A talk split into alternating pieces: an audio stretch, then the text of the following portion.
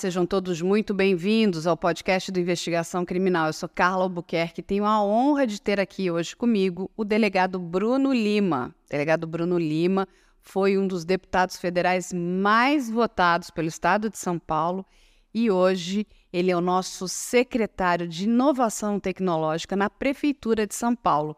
Olha que coisa fantástica que São Paulo ganhou.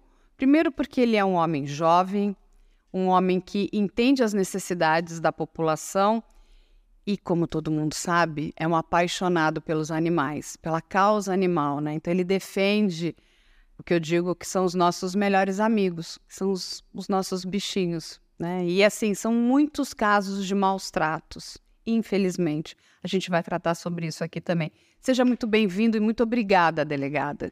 Muito obrigado pelo convite. Claro que é uma satisfação, um prazer enorme estar aqui, falar um pouquinho do trabalho que nós já realizamos, né, enquanto delegado de polícia, no primeiro mandato também como deputado estadual, agora federal e secretário.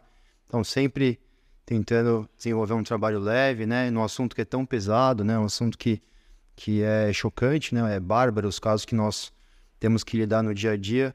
Mas enfim, estou aqui à disposição, acho que vai ser um bate-papo super produtivo. E deixa eu te fazer uma pergunta, né, antes até da gente entrar, né, nessas causas todas incríveis que você está atuando. Conta essa tua paixão, né, pela questão da polícia, porque você começa como delegado de polícia e você é bastante jovem, Bruno. É, eu sou apaixonado pela polícia, né? É sempre bom salientar, principalmente para as pessoas que querem prestar o concurso, né? Que eu admirava a polícia por acompanhar na televisão, sempre gostei, mas não tenho ninguém na família, né? Então, ah, sempre quando estudava para o concurso, ah, quem não tem algum parente não passa no concurso. Muito pelo contrário, pessoal. Eu sou prova viva aí que, mesmo sem nenhum familiar, quando você, é, você ama, você tem um sonho, é, basta você não desistir que você vai alcançar. Então, eu já gostava, depois que eu ingressei na faculdade, tive a é, o privilégio de ter alguns professores delegados de polícia, e aí o amor só aumentou e fiquei focado aí, né? Advoguei três anos, até passar no concurso público. E aí, graças a Deus, passei aqui com de 25 para 26 anos no concurso aqui em São Paulo de delegado e consegui, é, pela nota da Academia de Polícia, ficar aqui na capital, na Zona Norte, onde é, eu fui criado, onde eu nasci. Então, que conseguimos legal. um trabalho ali. Que legal. E assim, eu sempre digo para as pessoas, né? É, quando a gente fala de crimes, né? E a polícia que primeiro recebe o chamado, né? Ela olha, ela sente o cheiro, ela tem que ir a lugares que são inimagináveis, né? As pessoas não, não, não, não têm a dimensão de uma cena de crime. Que a gente pode estar falando de um crime hediondo, né? Que é um crime fortíssimo, mas tem muitos crimes, que são crimes familiares, crimes contra o patrimônio. Então a gente tem uma diversidade muito grande de crimes. E é um trabalho muito difícil. Não é um trabalho fácil, é um trabalho que é árduo, né? Não é assim, você não acorda de manhã e fala: "Ah, eu vou para o meu escritório e vou ter um, sei lá, um dia tranquilo". Não existe essa tranquilidade, não é verdade? Exato, eu falo que eu brincava muito com os amigos, né, que não são da polícia, que ninguém chega numa delegacia e fala, ó, oh, tô aqui, vim só ver se tá tudo bem, vim dar um bom dia. Não, sempre é algum problema. São os casos mais bárbaros, né, e de segunda a segunda, único, a única repartição pública aberta, 24 horas, é a delegacia de polícia. Então, é, e também você tem que amadurecer muito rápido, né? Eu, eu fui três anos advogado, entrei super novo é, como delegado, três meses de academia de polícia e já estava trabalhando. Então, assim, essa transição também da vida normal para a vida de policial ela é muito rápida. Então você tem que ter uma maturidade, amadurecer rápido e também aprender a lidar com as situações, né? Porque, como você mesmo disse, são casos bárbaros, são casos chocantes. Eu, é, nesse, nesse pouco tempo que eu fiquei, né, cinco anos e meio, eu presenciei várias ocorrências, participei de várias operações aí que que marcam, né? Acabam marcando a nossa vida. E muda, né? O ser humano muda depois de tudo isso, não muda, Bruno? Muda, muda. Eu falo que muitos perguntam ah, qual foi a ocorrência mais chocante, enfim, né? De, de, assim, de gravidade são inúmeras, mas eu acho que cada um, é, cada policial que está trabalhando ali, cada profissional, né? Ele sente a ocorrência de uma forma. Então, a, a minha ocorrência é, óbvio que é bárbara, mas não é tão bárbara quanto outras, mas me marcou muito por porque foi ali com uma família e eu, e eu presenciei aí o momento que a mãe teve a notícia da morte do seu filho, foi um latrocínio é, que, que aconteceu ali na freguesia do Ó, ali no, na Avenida Itaberaba. Aquilo me chocou, né? Não era para ser o caso mais chocante, nós pegamos casos já de, de, de, de do, do, zelador que esquartejou o morador, outros casos de suicídio, casos mais chocantes, né? Mas esse me chocou de uma forma porque envolve família, né? Pelo meu vínculo familiar, mamãe, e aí você se coloca naquela situação e até hoje eu lembro, né? Até hoje eu escuto o grito da mãe, isso é muito doido, né? É, eu, eu sempre digo, né? O, o policial, ele tem um... É lógico que ele tem um preparo, né? É, que é completamente especializado para essa área, né? Policial, criminal. Mas eu digo que ele também ele tem, ele tem alguma coisa... Um, sabe, como se fosse uma mão divina, né? Porque não é fácil lidar com isso. Você tem a questão ali do latrocínio, que vocês vão ter que investigar, que vocês vão ter que levantar as provas, né? Fazer toda a verificação da área, motivação, autoria do crime. Mas é o que você falou. Tem aquela família que foi destruída e que acaba se debruçando em cima do policial, né? Da investigadora, pedindo, pelo amor de Deus, um socorro, né? Devolve meu filho, devolve né, a pessoa que a gente amava aqui. E o que, que acontece? Você não consegue devolver, né? mas você consegue ajudar a esclarecer. E assim, é, uma, é um trabalho muito é, importante, eu diria, e às vezes nem o policial tem a noção do quão importante é esse trabalho que ele faz. É, eu sou suspeito, eu sou apaixonado pela Polícia Civil. Eu, eu falo que eu sou delegado de polícia, né? Estou como deputado, mas eu sou delegado de polícia. Um dia eu volto ainda, é uma promessa que eu fiz. Um dia eu quero voltar para ativa, um sonho meu trabalhando no HPP, esse sonho não, não, não saiu. Verdade. Quando, eu, quando eu era plantonista, meu sonho era trabalhar no HPP. E eu tenho esse sonho ainda, então não sei daqui quanto tempo, mas eu quero realizar ele ainda. Tá lá, né? E olha, uma divisão muito, muito importante aqui, né? Da, da nossa, do nosso estado. E temos outros DHPPs, né? Em outros estados também. E eu digo que nós, que lidamos ali tipo, semanalmente com esses policiais, não é fácil, porque dentro do DHPP a gente tem lá divisão de homicídio, de intolerância, pedofilia. Então, assim, são casos, tem os GEACRIM, são casos muito, muito tristes. Desaparecimento, tá tudo lá dentro do DHPP. Trabalho escravo. É Sim, muito... Eu acho que investigação na sua essência, eu falo, né? É. O departamento é investigação na sua essência. Então, é, quando eu aceitei ser candidato, era eu tentava aí, eu conversava com os amigos para tentar uma transferência. Não consegui, mas não vai faltar oportunidade de, de estar lá um dia, com certeza. Vai torcer muito. Eu vou, eu vou, vou ser uma das primeiras a lhe dar parabéns o dia que você for para lá. Bruno, conta pra gente a paixão pelos animais, porque é algo muito especial seu. É especial, eu, eu costumo falar que desperta em cada pessoa em, em determinado momento da vida. É, no meu caso, isso vem de berço, vem de família. Então, desde pequenininho, desde que eu me conheço por gente, eu já fazia esse trabalho, né? Assim, de forma voluntária, com meu irmão, com meus pais, com meus avós, pegar, sabe, os animaizinhos de uma forma bem rústica mesmo, pegar na rua, trazer para dentro de casa, deixar sua mãe doida, aquele cachorro com aquela barriga cheia de verme, aquela barriga inchada, cheia de pulga, e levar para casa e cuidar e depois colocar produção. Então isso já vem já vem de berço. Então é, até dentro disso, né, o que, o que despertou na minha vida, eu acredito muito é, nessa situação de causa animal, na transformação da causa pela, pela educação, pelas crianças e pelos adolescentes. Eu acho que é o futuro da causa animal, né? Nós lidamos com os problemas no dia a dia, mas só atacando direto na base, né, que a gente vai conseguir transformar para as gerações futuras. E me conta uma coisa, você tem um monte de animal dentro de casa? Tenho, tenho gato. Eu, infelizmente esse ano eu perdi dois, e, mas assim, tenho cachorro, tenho gato, todos adotados.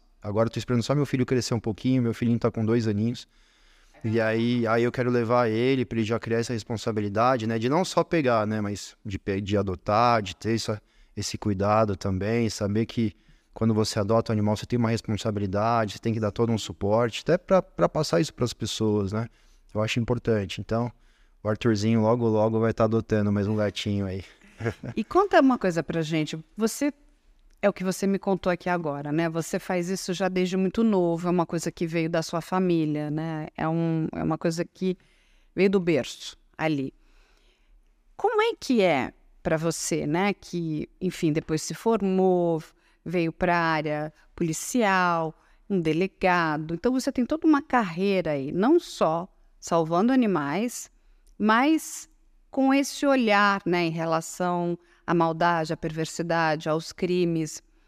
Como é que é enfrentar as pessoas que fazem mal para os animais? Porque primeiro que as nossas leis de proteção aos animais são muito recentes. Porque nós tínhamos talvez uma ou outra coisa, elas eram muito inócuas. Então, as pessoas achavam que elas poderiam fazer qualquer coisa. Eu, eu já vi coisas horríveis. Pessoas que chutam cachorro. É, tem até, né, a gente vê nessas feirinhas de adoção que quando está perto de uma sexta-feira 13, eles recolhem os gatinhos que são pretos, porque tem muita gente que pega aquilo para fazer algum tipo de maldade, para fazer. Enfim, essas loucuras que as pessoas acham que devem ser feitas com animais. Como é que é lidar com esse ser tão perverso? Eu acho que muitos perguntam, né, como que nós a gente tem consegue manter o controle. Eu acho que o treinamento, de verdade, isso me ajuda muito, né? O treinamento policial. Então, assim, o meu trato como eu, eu trato como uma ocorrência, né? O resgate eu trato como uma ocorrência. Então, o meu trato como uma ocorrência de, de, de mostrar é diferente de, como um protetor somente protetor trata. Então, assim, eu tento sempre me manter distante, porque eu sei que aquilo me afeta de uma forma, né? É, assim como os crimes, de, crimes contra as crianças, né? Enfim, me afeta de uma forma que eu não posso deixar o sentimento aflorar. Então eu sempre tento ser muito frio, muito frio mesmo, assim. Né? Às vezes é impossível, é difícil, né? Às vezes a gente acaba, enfim, enfim sendo afetado ali pela ocorrência, mas eu tento lidar com maior frieza, inclusive com os autores, para não fazer uma besteira. Eu, eu acho que tem que ter o autocontrole, mostrar que, né, para as pessoas, inclusive, que é profissional, né, toda ocorrência é profissional, ela tem um acompanhamento da polícia, é feito um boletim de ocorrência, e nós não podemos nos exceder, eu falo muito com a equipe, a gente não pode passar dos nossos limites, apesar de dar vontade, é inegável, porque a gente precisa continuar, nós precisamos ser exemplo. Né? Eu falo que eu comecei esse trabalho principalmente dentro da polícia, eu tive uma grande rejeição no começo, né? Até dentro da própria instituição, não tenho problema nenhum em falar. E tanto é exemplo, né, esse trabalho que foi feito, que outros policiais hoje eles fazem também, né? Você pega, eu falo que aqueles delegados que são tidos como raiz, sabe, aqueles delegados bravos que fazem operação, eles estão resgatando. Então assim, se eles estão resgatando é porque nós estamos no caminho certo, dando exemplo, né?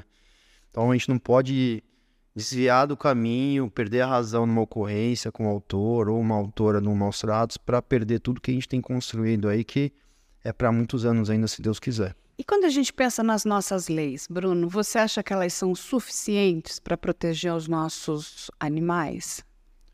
Eu digo tanto os animais domésticos quanto os nossos animais silvestres, né, que estão aí.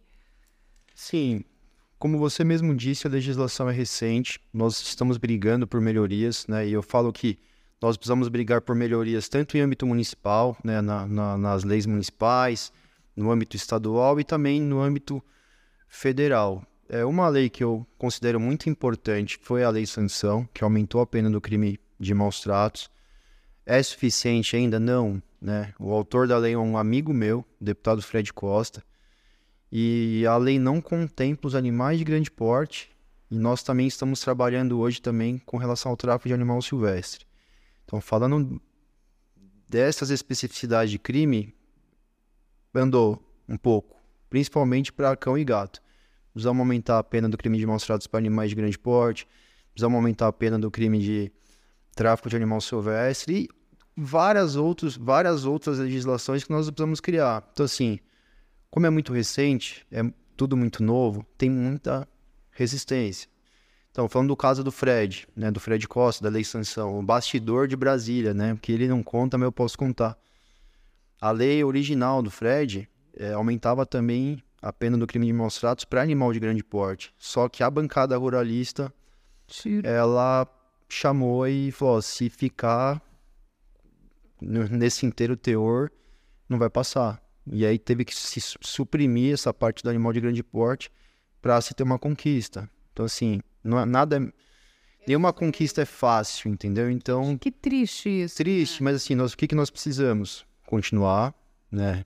É um, é um, é um, é um obstáculo, é, é uma dificuldade e, e seguir em frente. Eu acho que aumentou bastante agora os representantes da causa animal lá, né? Não é o suficiente, não chega nem perto é, dos representantes das outras bancadas, de outras pautas, mas nós somos barulhentos, nós somos combativos, cada um joga numa posição, eu falo que é que nem um time de futebol, cada um joga numa posição e tá dando certo, tá dando muito certo. E vocês têm o nosso apoio agora, mais do que nunca, porque, assim, o animal, ele não, não fala, ele precisa que alguém fale por ele. Né? E vocês estão fazendo um ótimo trabalho. É muito triste quando o interesse de um determinado grupo precisa prevalecer ao bom senso, né? Porque você maltratar um animal é horrível. Primeiro que o animal não vai lhe fazer mal algum, né? A gente sabe disso. O animal, ele só vai te atacar se você o ameaçar, porque caso contrário, nem a cobra ela vai te, né, te atacar. Ela fica quietinha lá no canto dela. Ela só vai fazer alguma coisa se ela se sentir ameaçada. E ele só vai matar alguma outra espécie para se alimentar. Nenhum animal, Bruno, estupra, nenhum animal comete latrocínio, nenhum animal comete né, o homicídio do sentido no, no prazer, tenho que acabar com aquela outra espécie, nada. Os animais, quando a gente olha para o animal, o animal ele é meio que perfeito, né? Ele, ele consegue coexistir com outras espécies. Né? Quando a gente olha, é tão bonito. E aí, o que, o que o ser humano faz com essa. com, com esses. Quer dizer, porque ele. Quando depois, porque a, a, vontade que eu tenho, às vezes, é de chamar de seres humanos, né? Eu, meu, eu tenho cachorrinho também, eu acho que ele, às vezes, é mais humano do que muito humano, né? Mas, assim, o que as, algumas pessoas fazem com esses animais, a brutalidade, a crueldade. Eu gravei com a polícia algumas ações na Feira do Rolo. O que eu vi em relação a animais silvestres era horrível. Dentro de uma, uma, uma, assim, uma garrafa PET, a quantidade de filhotes de papagaios enfiados ali dentro, filhotes de ararajuba, aquele bichinho completamente já, sabe, desfalecido. E assim, é, é, é é muito cruel, é horrível. Sabe, a gente olha aquilo e você não acredita. Você fala assim, vem brigar comigo, né? Porque eu sou adulta, eu tenho, vamos dizer, condição né, de me defender. Esse bichinho ele não tem condição nenhuma de se defender. Mas hoje, assim, graças a essa visão, né, e, pô, de coração, assim, é, tem sido muito importante para nós, né, que, que, estamos, que estamos na ponta, tanto na parte criminal quanto também na parte legislativa, esse apoio da população. Esse apoio da população. Por quê? Você está comentando do, da questão do tráfico de animais. Eu fiz várias, várias e várias ocorrências de tráfico, só que assim, sempre tinha um comprador, sempre tinha um destinatário. Então, assim, precisamos da evolução da sociedade, né? Vai chegar um momento, eu falo muito isso, né? Isso a gente volta para a questão da educação, que não vai ter mais compra de animal, não vai ter compra de cachorro, não vai ter compra de animal silvestre, porque ninguém vai querer. E essa é a evolução da sociedade que a gente precisa alcançar. Enquanto isso, a gente precisa brigar, a gente educar, nós precisamos conscientizar, além de punir né, quem praticar o crime. Mas se a gente não evoluir enquanto sociedade, essas barbaridades vão continuar acontecendo, infelizmente. Eu, eu vi a história de uma cadelinha é, muito triste. Você já deve ter visto várias dessas histórias, mas essa era uma cadelinha reprodutora. A então, assim. A, a minha que é adotada é também era matriz. E assim, essa cadela ela não tinha vida, ela só reproduzia, reproduzia.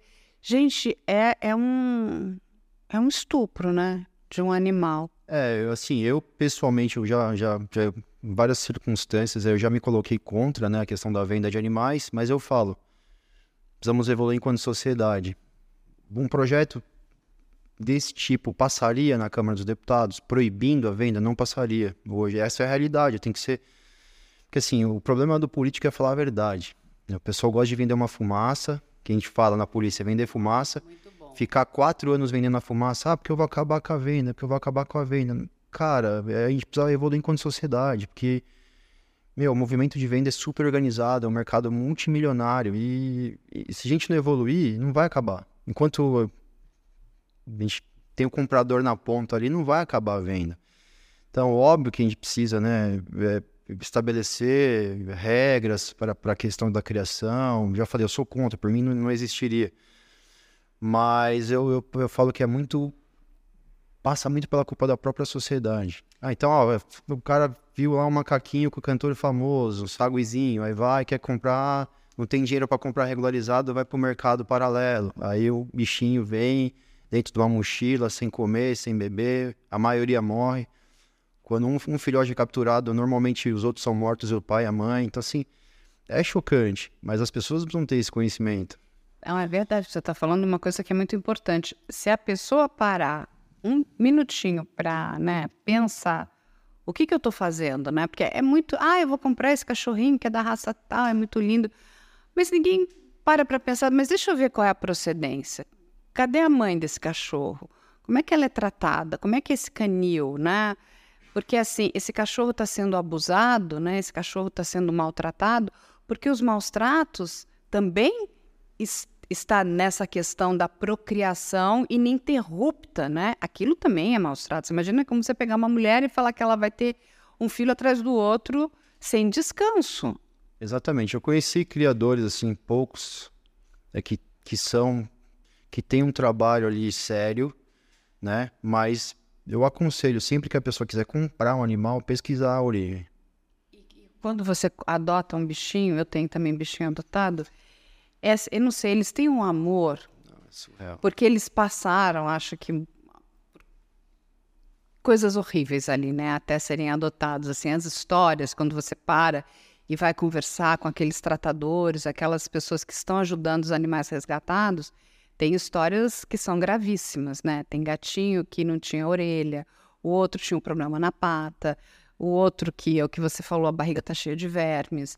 É, enfim, eram animais que não comiam, que estavam desnutridos. Então, quando eles vão para uma casa, tem uma comidinha, carinho, eles só, eles só sabem fazer carinho, eles só te dão carinho. É carinho, carinho, carinho, carinho. É muito, é muito legal isso. Eu sou apaixonada. Ah, é muito, é pelos... muito gratificante, né? É, poder acompanhar a evolução, mas eu falo que o momento de alegria nossa é muito rápido, né? Porque assim, é um resgate que você fez, você acompanhou a evolução, deu certo, tá recuperado, tá numa família. Mas o celular tem mais mil, duas, três mil denúncias de crimes de maus tratos. Então, assim, eu falo, nossos momentos felizes são, são bem rápidos, assim. E, e, me conta uma coisa, você falou da quantidade, né? Mil, duas mil denúncias. Como que vocês conseguem? Vocês conseguem atender essa demanda toda? Não. O que, que precisa ser feito ah, para poder ajudar? Entende? Como é que nós, como sociedade, conseguimos colaborar? Mesmo aquela pessoa que não queira adotar um, um animalzinho, mas ela fala: não, eu posso ajudar. Talvez eu não queira ter na minha casa, mas eu posso contribuir de alguma forma para que esse horror diminua. É, infelizmente o número de denúncias é assim, já perdemos a conta. Nós temos todas as nossas redes sociais que viraram de fato canal de denúncia. Né? É difícil alguém mandar alguma coisa ali que não, não seja uma denúncia, enfim. Difícil dar conta, mas eu acho que pela forma que nós criamos o movimento do Cadê para Monstratos, e, e eu falo, né? É difícil você pegar um político, até policial mesmo, que não faça questão de estar no resgate. Então, assim, não é que eu sou braço curto, não é essa a questão, tá? Eu vou, faço o resgate. É que eu quero mostrar para as pessoas que eu não preciso estar tá lá para resgatar. A gente pode ter uma equipe, a gente pode ter uma, uma corrente do bem, um exército do bem para potencializar. Se o Bruno quisesse ser o bonitão, né, brincando, e aparecer em todos, dar entrevista em todos os casos, eu ia salvar um por dia. Eu não ia conseguir potencializar. Então, é, o que, que a gente quer passar? Tirar a vaidade. Tirar a vaidade do projeto de lei, porque normalmente o político quer que o projeto é, seja de sua autoria, ele quer ser pai da criancinha bonita. Despida a vaidade do resgate, da, de dar entrevista ali para as grandes, né, os grandes canais da internet, para as grandes, as grandes mídias, e eu acho que a gente tem feito isso com muito, muita, muito sucesso. Então hoje, minha, minha equipe, eles resgataram dois animais, e eu não fui, entendeu? Amanhã vou eu e outro, e isso que a gente precisa passar, porque nunca foi assim. Então, você sempre, aquelas figuras super conhecidas, é sempre elas que estão nos resgates. E assim, quantos eles fizeram no mês? Dois? Entendi, não. E assim, ah, e, e quem quiser colaborar, pode. Colaborar, assim, uma opção nossa, tá? É, eu não tenho instituto por opção minha de não se envolver com dinheiro. Eu brinco, né? Policial político se envolvesse com dinheiro, então. não vai dar certo, né? Não dá certo, assim, é brincadeira, mas, mas é verdade. A gente mas não vocês quer. Indicam. A gente sempre que faz um resgate, a gente tem as ONGs parceiras. Ah, que legal. E a gente marca o arroba ali, tudo certinho, para a pessoa acompanhar não só a evolução, mas também se quiser ajudar, depois se quiser adotar. Então, isso, esse é um modelo que. É, tem surtido um grande efeito aí de dar visibilidade também para os protetores e para as ONGs, né? Sim, a gente também vai colocar aqui também, né, essas ONGs parceiras, a gente eu vou pedir ali, né, para sua equipe para passar para a gente os dados, porque as pessoas vêm perguntar e a gente tem que divulgar, né, quem está à frente dessas boas ações, né, desse bom trabalho, desse trabalho que precisa ser divulgado e precisa ser falado. É, e assim, é super importante até mencionar, é, é até chato falar, mas é bom alertar sempre tomar cuidado quando vai fazer uma. Principalmente para as pessoas que não têm condição de adotar, as pessoas que querem ajudar, acompanhar o resgate, ele quer ajudar. Tentar pesquisar a ONG, pesquisar o protetor, porque até nesse meio, né, que é um meio que é. Né, o nosso meio é para servir, para dar amor, para estar tá salvando vidas ali, tirar esses animais da, da barbaridade, tem os picareta. Eu então, assim, sei. tem pessoas que se, se utilizam né, da, da, da causa animal para enriquecerem, para usarem, desviarem esse dinheiro. Então, sempre tomem cuidado, é, estudem né, o, o, ali o histórico da pessoa, o padrão de vida que ela leva. Enfim. de fato ela está fazendo alguma coisa pela tá causa animal. Coisa, né? acompanha, porque assim, não é. Tem gente que só quer aparecer ou pegar o dinheiro, né? É. Infelizmente. Infelizmente tem bastante. Então, assim, só sempre tentar se atentar aí para esses pequenos detalhes. Por isso que eu digo que a gente tem que ir em fonte certa.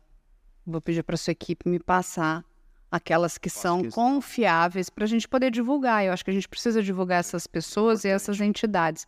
Mas agora eu vou trazer aqui o delegado Bruno para a gente dar uma má notícia para esses criminosos que vêm fazendo né, atrocidades com animais nas plataformas digitais. Né? Eu digo que eu entrei nesse caso desde março de 2023 e venho ali de forma bastante proativa, né? É, ajudando as vítimas, né? Ajudamos aí muitas, muitas meninas, muitas adolescentes e conversando aqui com a minha equipe, eu falei agora está na hora também da gente ajudar os animais, porque o, o delegado até vai falar do trabalho também que ele faz em relação à criança e tudo mais, mas o que que acontece? esses animais vêm sendo mortos, maltratados de forma reiterada e assim, de forma bizarra. Eu não tenho outra palavra. É bizarro o que eles fazem com os animais nas plataformas de comunicação, em especial na plataforma Discord. Né? É, eles marcam né, dias, é um espetáculo eles né, mostram isso de, fórmula, de forma espetaculosa. Eles são muito ardis, eles de alguma forma convencem menores de 18 anos, em algumas vezes meninas, eles têm algo contra elas, né? Tipo, ah, eu vou colocar suas imagens na rede, na grande maioria das vezes são imagens íntimas, e aí elas precisam é, fazer barbaridades matar cachorro, é, esquartejar gato. Assim, tem coisas assim que são. Nós até conversamos com um advogado dessa, da área digital que conhece muito o problema dessas plataformas, o, João, o Dr. João Descenzi, e ele nos contou que teve uma vez que uma das pessoas pegou, um desses agressores pegou um papagaio, filhote, e introduziu no ânus. É, é de uma fora a zoofilia, assim, é assim, você fala, o que está acontecendo com a nossa juventude? Está transtornada. Mas, de duas, é lógico que a gente tem que tratar dessa questão do transtorno mental, mas nós precisamos salvar os nossos animais. E eles nos pediram muito. Eu falei, não, mas eu vou lá no delegado Bruno, que nós vamos salvar esses cachorros, esses gatinhos, esses passarinhos. Porque não é possível. É porquinho da Índia, é tudo, tudo. E aí conta. Delegado, É, vocês já- entraram com força. É, né? nós abraçamos, né? Eram, era- são situações que chegam né, ao nosso conhecimento de forma bem pontual. Nós sabemos do volume, né? E até da dificuldade de, de ter esse controle. Mas até pela provocação, nós vamos estar agindo incisivamente. Né, o que não foi feito ainda, eu não gosto de dar muito detalhe. Até porque nos casos que eu participei, é, especificamente falando dessa plataforma, eu tive alguns problemas, né, é, combinando de atacar minhas redes, derrubar minhas redes sociais, então. é, mas pode ter certeza que é uma, é uma luta que nós vamos encampar. Já tem algumas reuniões marcadas aí, não só com, com a questão da Polícia Civil, mas também né, outras ferramentas que a gente consiga é, chegar à autoria e também focar muito novamente na educação. Acho que Sim, é primordial. primordial a gente tentar introduzir, né? Eu até posso adiantar, é, um projeto que eu acredito muito e foi uma frustração enorme e, e, e vai reflexamente, né, diretamente, não reflexamente, atingir esses casos de discórdia é a proteção animal na grade curricular. Eu aprovei ele no âmbito do estado de São Paulo, Parabéns. Infelizmente, o nosso ex-governador ele vetou o projeto. Eu apresentei agora em Brasília e eh, foi tido como um dos melhores projetos. Até estava conversando com o pessoal hoje lá. Em breve ele vai ser pautado. Então, eu acho que esse projeto, se a gente conseguir aprovar, proteção animal na grade curricular, e aí tudo passa pela educação, né? Todos os, todos os temas que, que a gente gosta de trabalhar, violência contra a mulher, violência contra as crianças, a gente tem que Que orgulho. olhar a base, olhar para as crianças e para os adolescentes. Prender a gente prende, a gente gosta. Eu adoro prender. é. Mas soluciona? Mas- Não. Não, a gente está enxugando gelo. então Exatamente. A A gente precisa gente, pensar eu- a longo prazo. Ontem eu estava numa banca eh, de defesa de doutoramento, né? E, e era um grande amigo meu da área do direito penal. E um, um dos avaliadores, eh, porque a, a tese dele tem um, um traço muito interessante, que ele fala do sistema punitivo, né? O sistema punitivo vai diminuir a violência? Ele melhora né, essa questão? E comprovadamente não. Ele ele está ali para punir aqueles que de fato cometeram crimes. Mas o que, que nós estamos fazendo para diminuirmos a violência?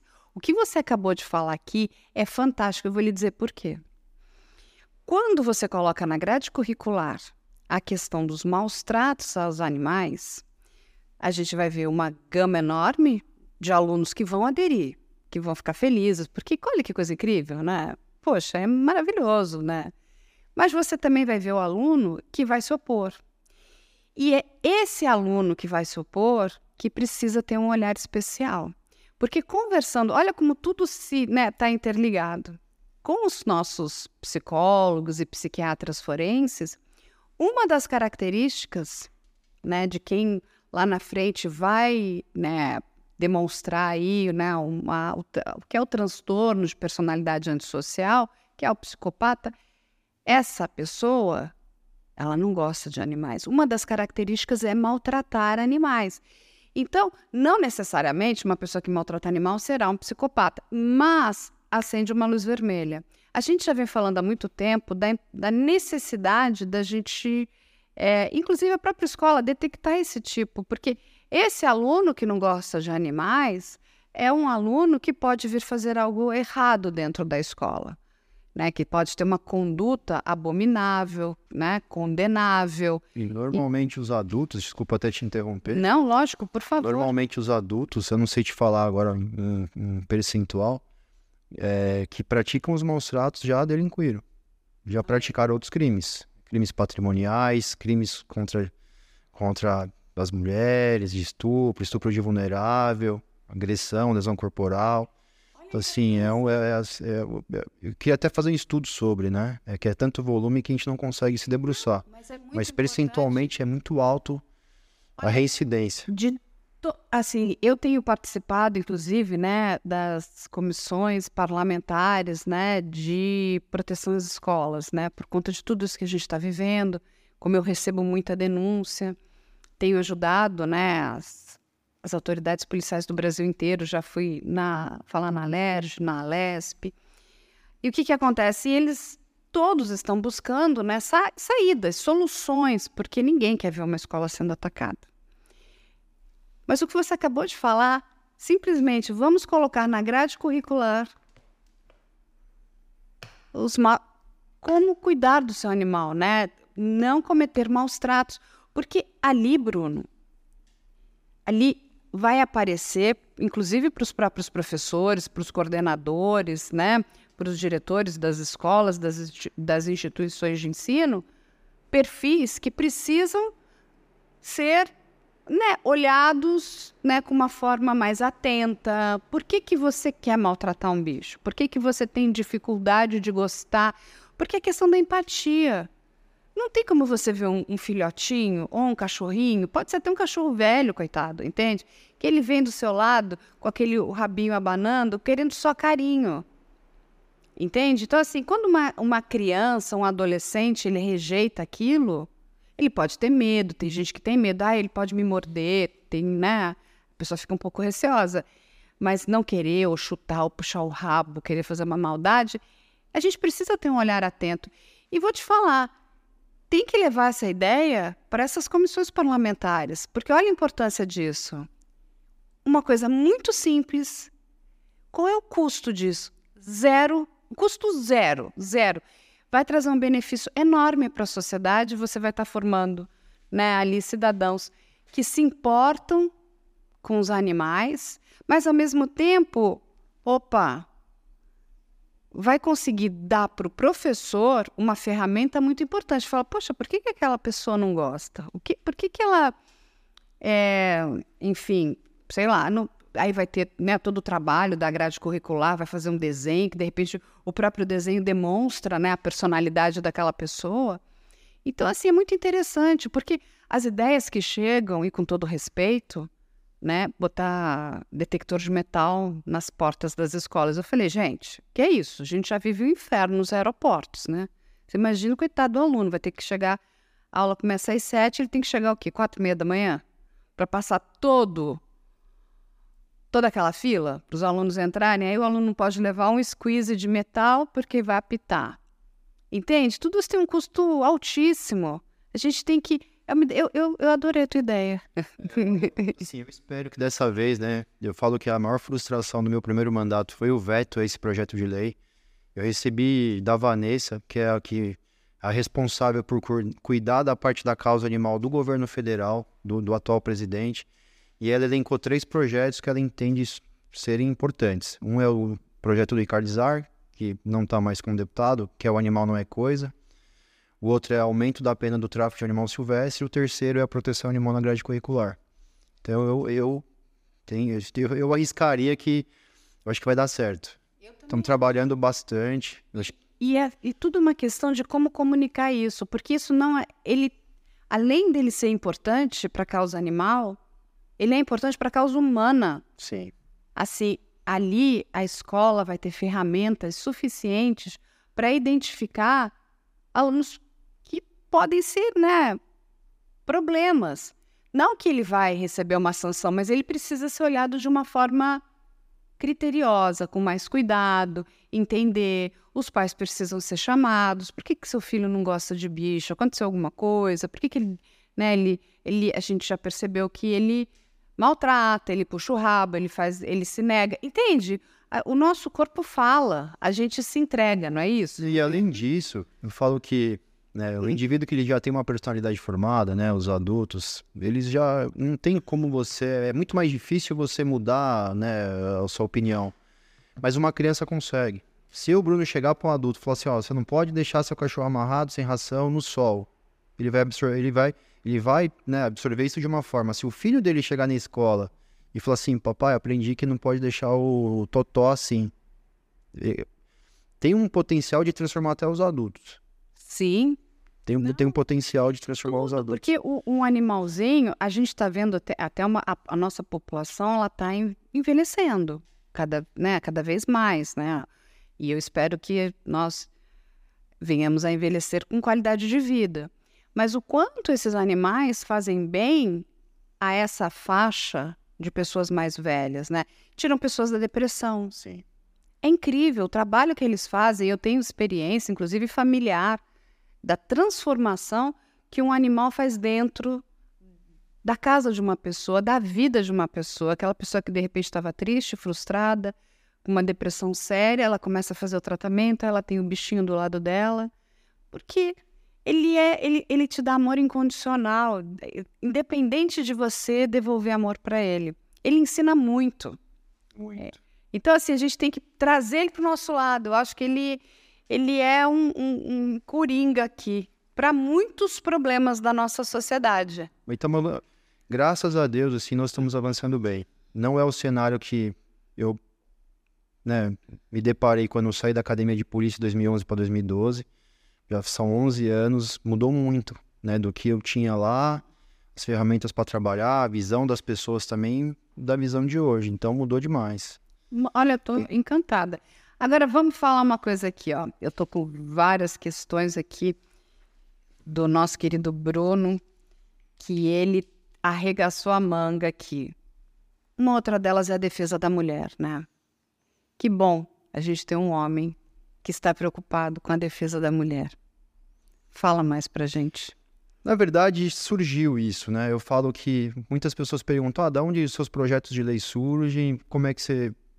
Cara, simplesmente do que eu vivi como delegado de polícia. Então, o projeto de, de fome que eu apresentei é por ver as pessoas entrando com fome na delegacia nos, aos domingos. Crianças que estavam durante as férias e não tinham o que comer. Então, projeto projeto para as mulheres também. Não quero me apropriar de pauta nenhuma, eu sempre falei.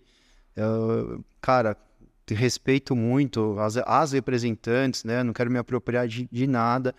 Mas, assim, eu tive essa experiência enquanto delegado. Então, assim, só quero ajudar. Não sou conhecedor de doutrina. Então, assim, eu quero ser prático. Então, qual era a dificuldade que eu tinha na delegacia? Essa, essa, essa. Eu vou trabalhar nisso, nisso, nisso. É simples assim. Eu, eu, eu, sempre gosto de deixar bem claro, porque daqui a pouco vai vir, ah, mas pô, já vai apropriar de pauta. Não, é só apropriar, não. Eu acho que é muito importante, porque uh, quando a gente fala de um abusador, né, de um agressor, né, um homem que comete violência contra uma mulher, é, isso tudo é muito triste. E é lógico que nós mulheres precisamos e devemos defender a mulher que sofre violência. Mas quando a gente tem um homem na sua posição, um homem jovem, né, um homem inteligente, que mostra, olha, isso aqui é errado, né? Cometer violência contra a mulher é errado. Isso, né? Porque todo mundo, no mínimo, tem uma mãe. Sim. Né? E aí pode ter uma filha, pode ter uma irmã, uma tia, né? Já teve uma avó ou tem uma avó. Mas as mulheres fazem parte da vida dos homens. Então, quando a gente tem homens que ajudam as mulheres, eu digo que a grande maioria dos homens é amigo das mulheres. A gente tem uma pequena minoria, mas infelizmente essa minoria faz um, um, um horror muito grande. Eles elevam o número de violência contra a mulher de uma forma absurda.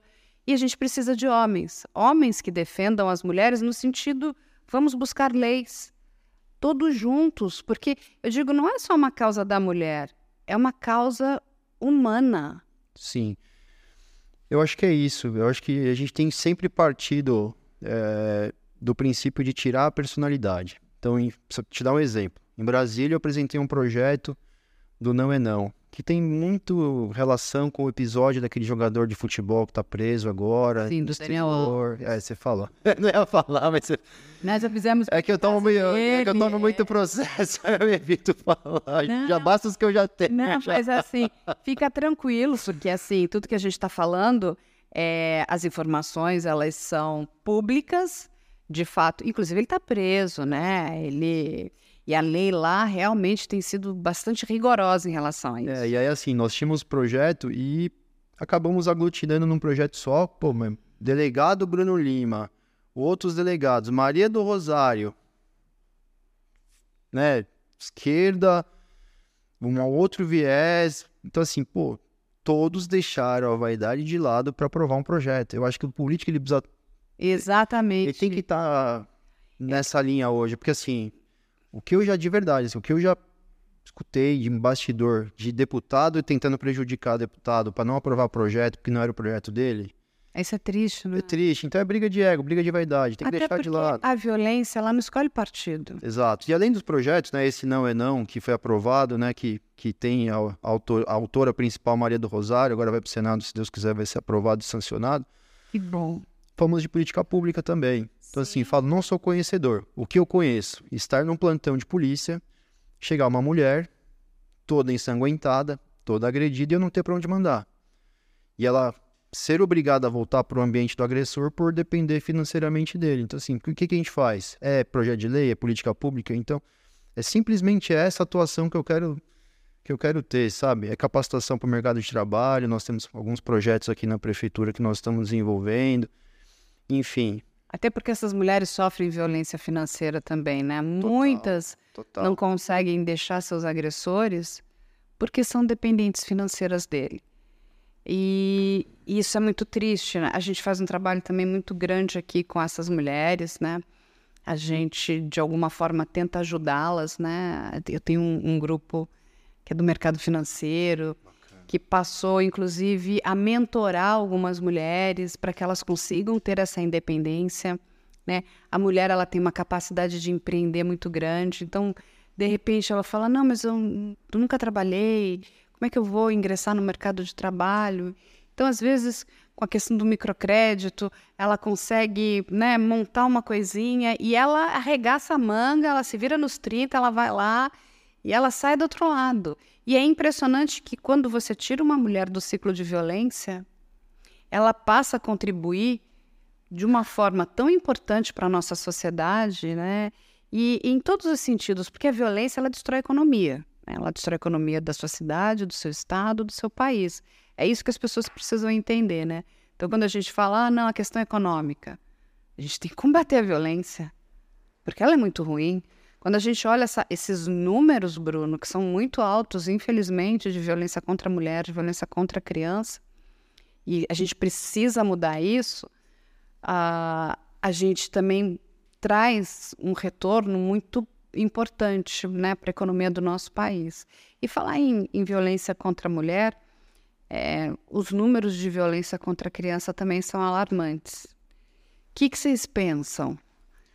Ah, sim, pô, de verdade, é surreal o, assim, nós tivemos um marco, né, que pelo menos Bruno, eu pensei que ia ser um divisor de águas, principalmente na questão da violência. E não só a violência contra a criança, contra a mulher, contra os animais, que foi a pandemia. Pandemia, nós ficamos né, é, afastados, nossos entes queridos, foi perdemos vários entes queridos. Eu pensei que ia ser um marco aí da, da sociedade para melhorar, para progredir, né, para evoluir, enfim, espiritualmente para quem acredita, né, é, e psicologicamente, mas piorou. Não sei, não sei o que acontece de verdade assim, porque os casos que nós estamos né, nos deparando pós pandemia e, e relacionado a todas essas essas áreas que eu falei pioraram. É então, verdade. Os crimes contra os animais pioraram, contra as crianças, eles pioraram. Então eu acho que nossa sociedade está doente. Sim. Você sabe é, que... Essa é a conclusão. Eu concordo com você. E até nessas comissões parlamentares eu tenho falado muito sobre isso, né? A gente está tratando lá a questão de violência contra escolas, e ali nós temos representantes da área de segurança pública, representantes da, da área da educação. E aí eu perguntei onde estão os representantes da área de saúde. Porque o que estamos vivendo é um problema de saúde mental. Uma pessoa que maltrata um animal, maltrata uma criança, vai fazer um atentado numa escola, maltrata uma mulher, essa pessoa tem sérios problemas de saúde mental. E o que acontece? Eu não estou vendo ninguém falar sobre isso. Então, quando a gente pega, vamos pegar a causa animal, né? Ah, ali o bichinho é a ponta do problema. Por que, que isso acontece? A gente tem que tratar. Então, virou um problema de segurança pública. A mesma coisa com as escolas. A gente precisa tratar essas pessoas, a gente precisa, é, sabe, enxergar. Nós estamos vivendo uma epidemia de saúde mental. E é sério, é muito sério. E eu não vejo absolutamente ninguém falar sobre isso. Eu concordo 100%. Eu vou falar por mim, tá? Eu não vou falar de outros políticos e, enfim, não gosto de apontar dedo, eu, enfim.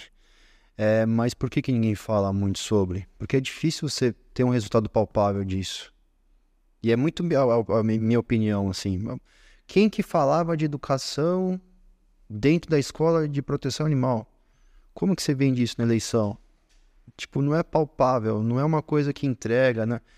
Você entendeu? É uma coisa que a gente vai ver o resultado daqui 20, 30 anos. Então, óbvio, não é só esse fator, mas eu acho que principalmente os nossos representantes, né, do, do poder executivo, do legislativo, né, é, precisam pensar mais no resultado a médio e longo prazo, não só o resultado para a próxima eleição.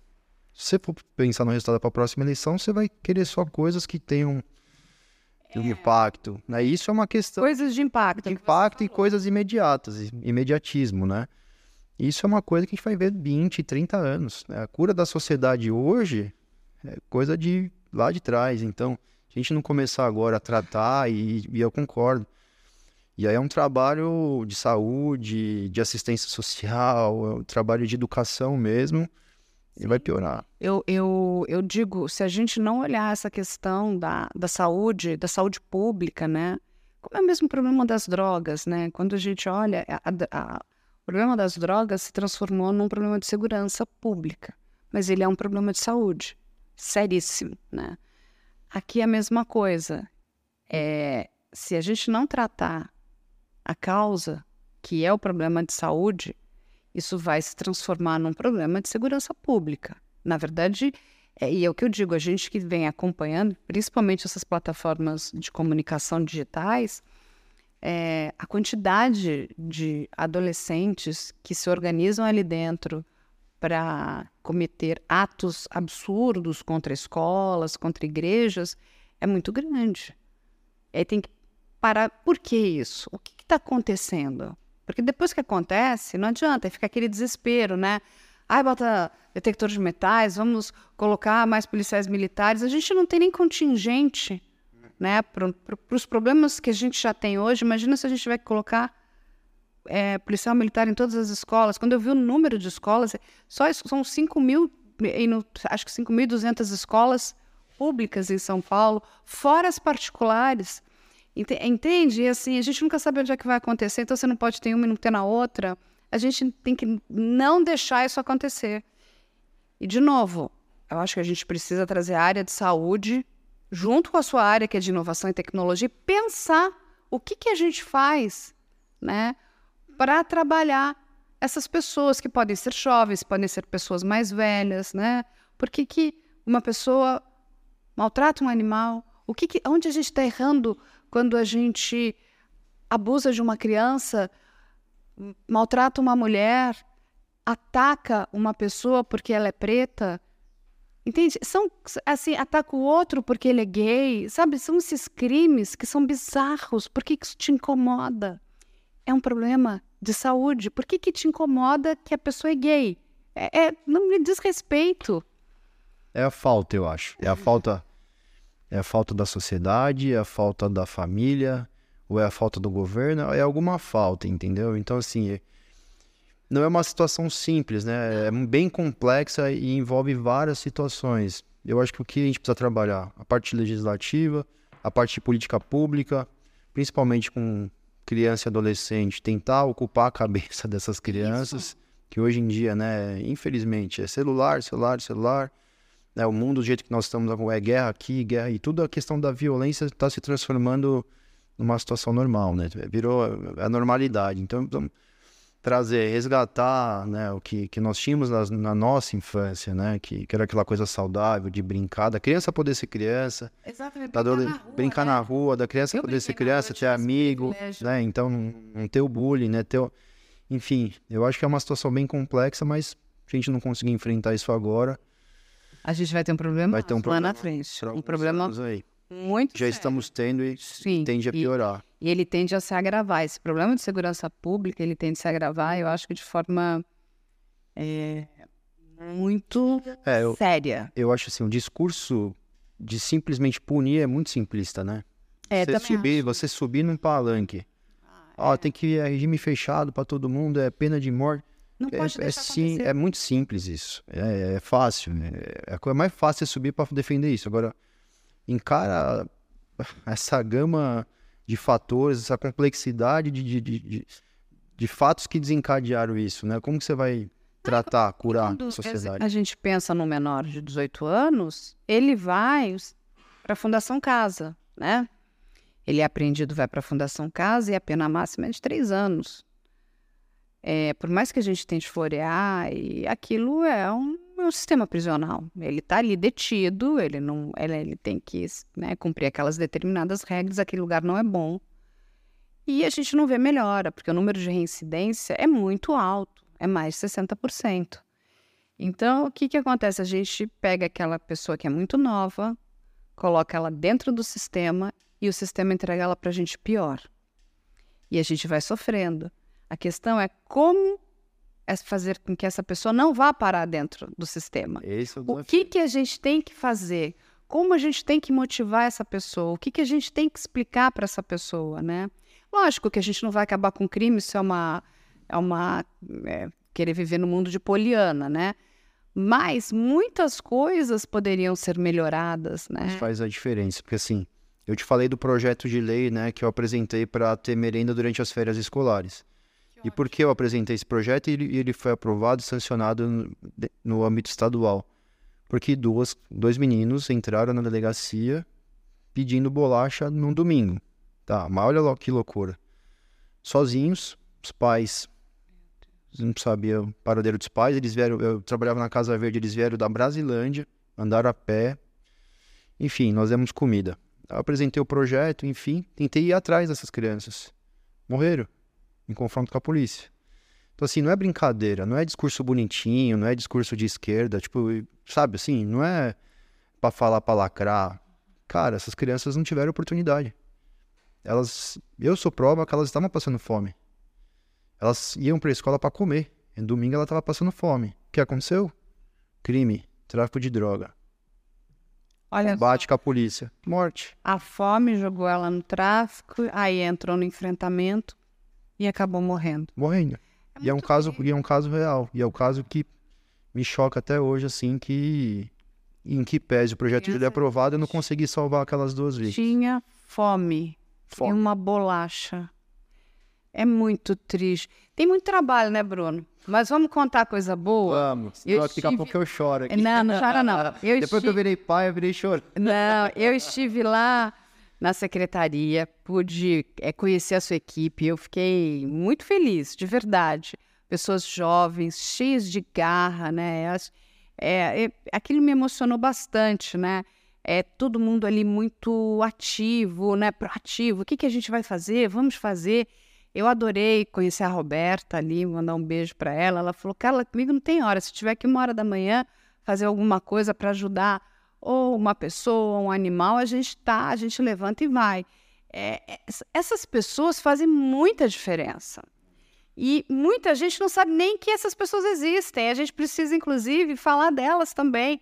Dar parabéns para sua equipe. Você, né, ali escolheu uma equipe muito, muito dedicada. Eu saí de lá muito, muito bem impressionada. E olha que eu ando em várias repartições públicas, conheço, conheço assim pessoas incríveis, maravilhosas, mas tem umas coisas que você fala só por Deus, né? O que, essa pessoa está fazendo ali? Mas eu fiquei assim, de fato, impressionada.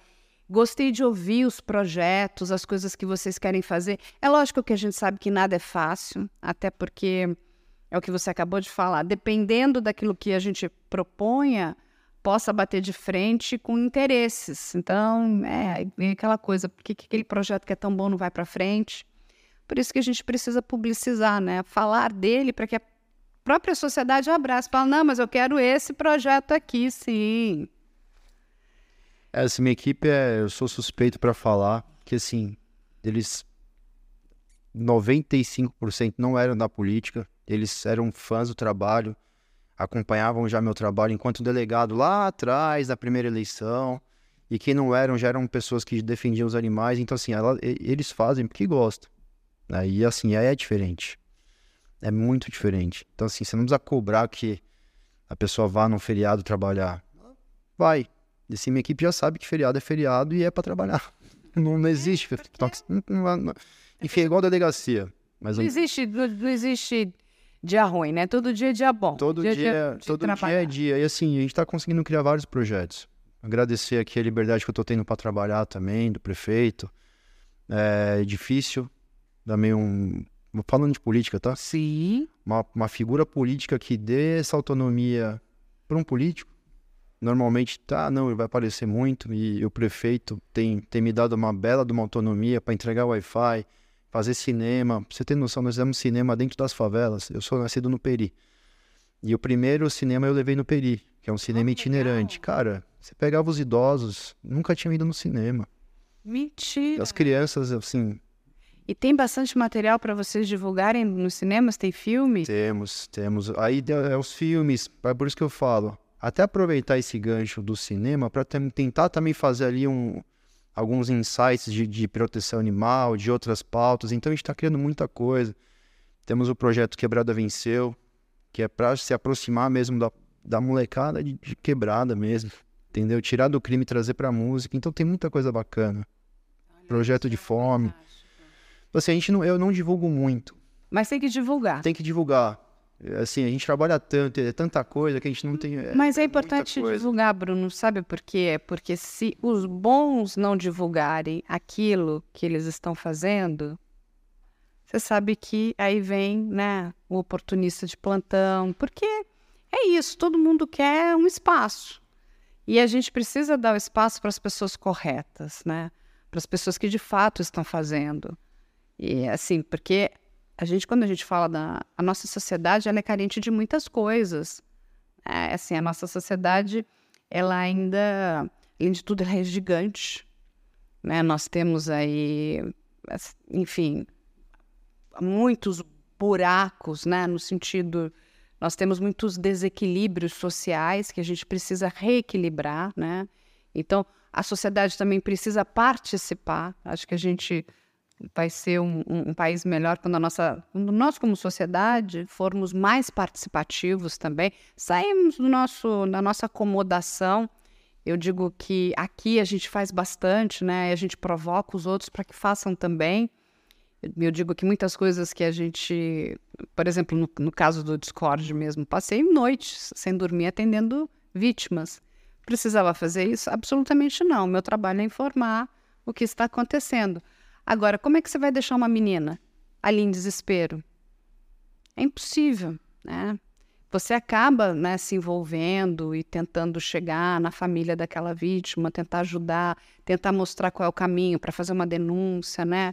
o que, que ela, como ela se mas protege. É a gente bate muito na, na, questão da corrente do bem, né, que a palavra convence, mas o exemplo arrasta. Enquanto nós estivermos trabalhando todos os dias, né, com me, mesmo com as dificuldades, mesmo nós tendo, a gente tem nossa família, né, minha esposa, filho em casa, e chega tarde, sai cedo, chega tarde, sai... e também a equipe também. A gente está fazendo por um bem maior, de verdade. A gente tá, a gente faz hoje por um bem maior. Então, de que nós estamos no caminho certo, né? E eu acho que também isso está servindo de exemplo para outros políticos também, né? Que, que dá para fazer. Exatamente, porque o, o é, é para mostrar que nós queremos tudo assim, é o mínimo, né? Se a pessoa se candidatou para aquele cargo público, a gente espera que ela esteja de fato preocupada com a sociedade. É né? simplesmente trabalhar, eu falo. Tem que, assim, ah? qual que é o segredo, Bruno? Só trabalhar. Exatamente. É só trabalhar. e eu sei que a gente tem perguntas. Vamos às perguntas para o nosso querido delegado Bruno. Temos sim. A primeira é da Maiara Soares. É, delegado, eu tenho um vizinho que deixa o cachorro preso em um apartamento o dia inteiro. E o cachorro fica o dia todo chorando. Isso é considerado maus tratos? Se sim, como eu faço para denunciá-lo? Bom, em, em, um primeiro momento, assim, eu vou te falar que né, tem grandes indícios demonstrados. A única pessoa que consegue laudar de fato é um veterinário ou perito especializado. É, se for São Paulo, é São Paulo, eu não, não, não, me atentei agora. Se for São Paulo, nós temos o site da Secretaria de Segurança Pública, a Delegacia Eletrônica de Proteção Animal, é, ela pode entrar e fazer a denúncia anônima. Nós temos um projeto que é chama Condomínio Amigo dos Animais, é, visando combater esse tipo de prática. A pior ocorrência para se fazer é dentro de condomínio, porque nós não temos acesso. Então, esses casos de, de animais presos em sacada, que o dono viajou, que o animal fica. É difícil nós atuarmos. Então, a gente vai, fazemos uma conscientização com o síndico, com o zelador, para evitar esse tipo de acontecimento. Se não der certo na delegacia eletrônica, manda para a gente. E aí eu vou até dar uma complementada, vou ajudar aqui o delegado também, que nós fizemos um programa sobre o vizinho antissocial. Se não me engano, isso também entra dentro dessa lei, não é? Porque uma das coisas você não além do, do, animal ficar coitadinho, tem a questão é da maltrato, do sossego, mas você tem a questão da perturbação do sossego. Exatamente. Então você não pode, enfim, tem gente que resolve que vai construir muro alto, é botar música alta, enfim, tudo para sacanear o vizinho. Então, assim, é importante você ter o seu bichinho. Agora, você imagina um cachorro latir o dia inteiro no desespero que esse bicho não tá também, né? Porque possivelmente ou está estressado, não tem comida suficiente. Exatamente. Normalmente nós temos uma dificuldade de fazer esse tipo de ocorrência, mas a gente dá um jeito. Vamos lá, Vitor. A Marcela Soares pergunta como o delegado enxerga a importância de incluir a causa animal na grade curricular das escolas públicas. Ele acabou de falar. É, eu acho que, de verdade, assim, eu acho que, tirando a parte que nós estamos lidando com os problemas, que eu falei que é enxugar gelo, que nós não vamos parar de fazer, né, por vários fatores, é o que é a esperança da causa animal. Investimento em política pública e educação. Não só da causa animal, mas especificamente da causa animal. É, temos que bater muito, muito forte na educação. Muito. O Lucas Moreira pergunta assim: se eu presenciar um episódio de maus trato aos animais e for defender o animal me envolvendo em uma briga com o agressor, o caso pode ser considerado legítima defesa? Sim. Na verdade, assim, é, nas minhas palestras eu, eu, eu, falo muito sobre, né? A questão de, ah, pode invadir uma residência para salvar o animal? Pode. Pode entrar numa luta corporal para salvar uma vida? Pode. Então pode sim. A, a, única coisa que eu recomendo, né, em todas essas situações, é registrar o boletim de ocorrência. Porque normalmente as pessoas. Pra depois não ter uma surpresa. Exato. Né? As pessoas têm o costume de deixar e tudo mais, mas registre o boletim de ocorrência com testemunha, com filmagem do, do ocorrido. E ela, ele, ele, né, vai estar amparado por uma excludente aí de licitude, com certeza. Boa. E a Gabriela Dias pergunta por que e quando a política se tornou para você um meio de promover mudanças substanciais? Ela se ela, ela foi um caminho que eu encontrei, né? A política não gosto, na verdade, nunca gostei.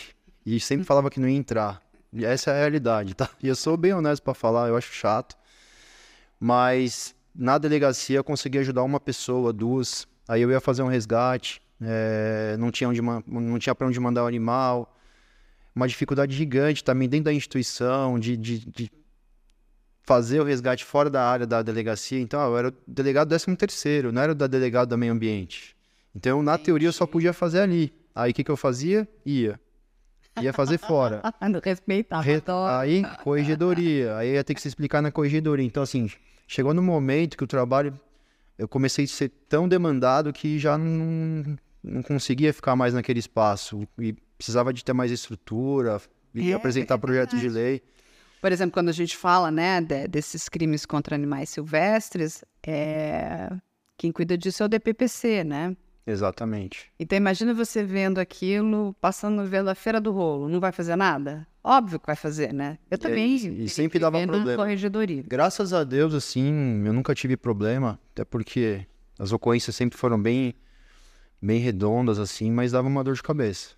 Dava uma dor de cabeça. E aí, delegado, a gente se encaminha aqui para o fim, a gente tem aqui uma, uma brincadeira. São cinco perguntas, você vai escolher uma e responder. Vou deixar aqui, ó. ó. São perguntas filosóficas. Ah, filos... Assim, não tem pegadinha. O que, que não é lugar da pegadinha? Aí você pode escolher uma e responder. Responde para a gente, para ver o que, que ele pegou. Histórias de investigação criminal satisfazem uma necessidade humana de resolver mistérios e buscar a verdade? Sim, não. com certeza. Com certeza. E parabenizar vocês aí por, por toda a cobertura, pelo conteúdo, eu acompanho. Ah, tenho, que tenho muitos amigos também que acompanham. É verdade. Eu, assim, eu, eu gosto muito da polícia. Em geral, a Eu gente também. precisa dela, né? Eu também. Como sociedade, é, tem pessoas que reclamam e realmente tem problemas, e enfim. Mas qualquer coisa que aconteça com o ser humano, ele vai atrás da polícia. Sim. A primeira coisa. Não, chama a polícia, não é? E eu, eu, eu falo que eu sou o deputado que mais visita a delegacia. Eu vira e mexe, eu tô na delegacia, tô conversando e visito, e vou, e almoço. Eu adoro, eu adoro isso, quero manter esse contato sempre. É importantíssimo. Enfim, E eu acho que a gente tem que convidar a sociedade para também visitar a- as delegacias. Eu sempre eu, eu digo, você não precisa ir na delegacia só quando você está com problema. Você pode passar, cumprimentar. São pessoas que estão ali, toma um café. É, é, é- é uma troca. é verdade. Tem um episódio bacana, só pra finalizar. Quando eu entrei no concurso público, alguns amigos foram visitar a delegacia. Nossa, mas eu não sabia que era assim. Falei, essa pessoa quer o quê? Uma masmorra de tortura. então o pessoal tem uma. Tem, né? Tem, não sei, tem um, um bloqueio, enfim. Mas visitem, vale a pena. Não, é verdade. Você sabe entender, porque são pessoas, são seres humanos que estão ali do outro lado. E, e eu posso dizer, a grande maioria fica muito feliz quando, né, recebe um, um- um carinho, um afeto da própria sociedade. Eu também estou semanalmente numa delegacia de polícia, estou conversando com o delegado, com o investigador, né? Ah, inclusive pelo nosso trabalho. E assim, é... tem pessoas incríveis lá dentro Muito. pessoas muito legais. Assim, eu posso dizer que eu conheci pessoas muito especiais, mulheres e homens ali muito, muito especiais e que fazem toda a diferença. Fazem. Eu sou fã. É verdade. Eu sou fã dos policiais. Delegado Bruno Lima, muito obrigada. Eu desejo muito sucesso para você, que você continue aí nesse trabalho que é muito importante para nós como sociedade. Ele está hoje na Secretaria de Inovação Tecnológica aqui da cidade de São Paulo. Eu digo que eu sou uma privilegiada porque moro na cidade de São Paulo, né? Vou me colocar aqui à disposição para ajudá-la no que você precisar, né? Acho que não que mais pessoas né, se coloquem à disposição para ajudar, porque é isso, é, é, uma, é uma via de mão dupla. Nós precisamos nos unir, porque é a única maneira da gente transformar né, algo que não é tão bom em, em, em algo positivo. Então não adianta só a gente reclamar. Temos que ajudar também, temos que de alguma forma contribuir. Você tem aqui o nosso espaço, é seu espaço também. O que você precisar da gente, você e sua equipe, estamos aqui de portas abertas sempre. E muito obrigada pelo seu trabalho. Muito obrigado pelo convite, obrigado pelas palavras. Contem conosco aí, todos os dias, segunda a segunda. As portas estão abertas, o mandato ele é super participativo. Mandem sugestões de projetos de lei, de, de casos mesmo. É, as pessoas não têm noção de como isso acaba ajudando, né? Quando eu vejo na internet que começaram a me marcar alguma coisa, eu sei que aconteceu alguma coisa super grave e normalmente a gente consegue atuar. Então, Boa! continuem. E qual é o arroba? É, é, arroba delegado Bruno Lima. Para tu, Todas as redes. todas as redes, arroba delegado Bruno Lima. Então, quem quiser entrar em contato. Manda lá. Tem o número Pode. do WhatsApp, pode mandar pra gente lá. Delegado, muito obrigada. E muita proteção para vocês. Muito obrigado. Deus abençoe.